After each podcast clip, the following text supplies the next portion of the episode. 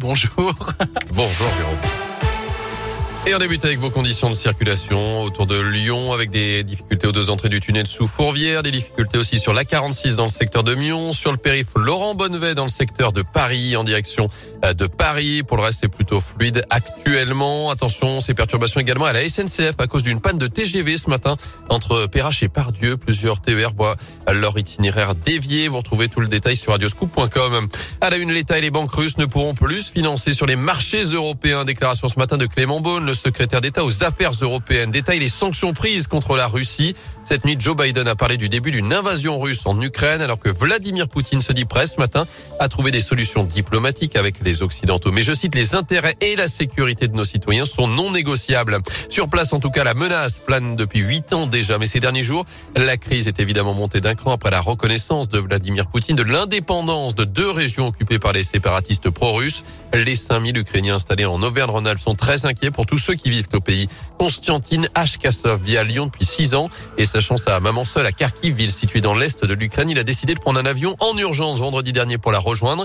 Il a découvert sur place un climat assez particulier. L'Ukraine, euh, elle vit déjà dans cette menace depuis 2014. On est un peu habitué. C'est pour ça les gens continuent à mener leur vie. Les transports fonctionnent, les restos sont pleins. D'autre part, la situation maintenant s'est aggravée comme jamais. Euh, donc il a un peu un sentiment de peur, euh, de l'inquiétude, d'incertitude.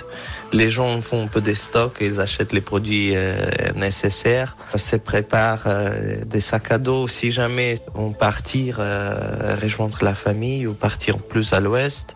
Et on verra qu'est-ce qui se passe après. Et notez qu'une trentaine de ressortissants ukrainiens sont rassemblés hier soir devant le consulat de Russie à Lyon. Dans l'actu également, cette action coup de poing des agriculteurs de la région. À partir de 18h ce soir, ils vont bloquer avec leurs tracteurs deux centrales d'achat de la grande distribution à Saint-Vulbas dans l'Ain, à Isère dans l'Allier. Objectif faire pression sur les négociations commerciales annuelles qui ont lieu en ce moment entre industriels et grandes distributions. Enfin, le Parlement doit adopter aujourd'hui l'allongement de la durée légale du délai de l'avortement. Elle va passer de 12 à 14 semaines. C'est notamment pour répondre au manque de praticiens et à la fermeture progressive des centres d'IVG.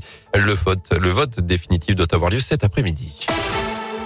En foot, Lille devra réaliser un exploit. Le LOSC battu 2-0 hier soir sur le terrain de Chelsea en huitième de finale allée de la Ligue des Champions. Match retour dans trois semaines à Pierre-Mauroy. Avant cela, les Nordistes viendront défier Lyon ce dimanche en Ligue 1 à l'OL Stadium. Et puis les Bleus terminent sur une bonne note.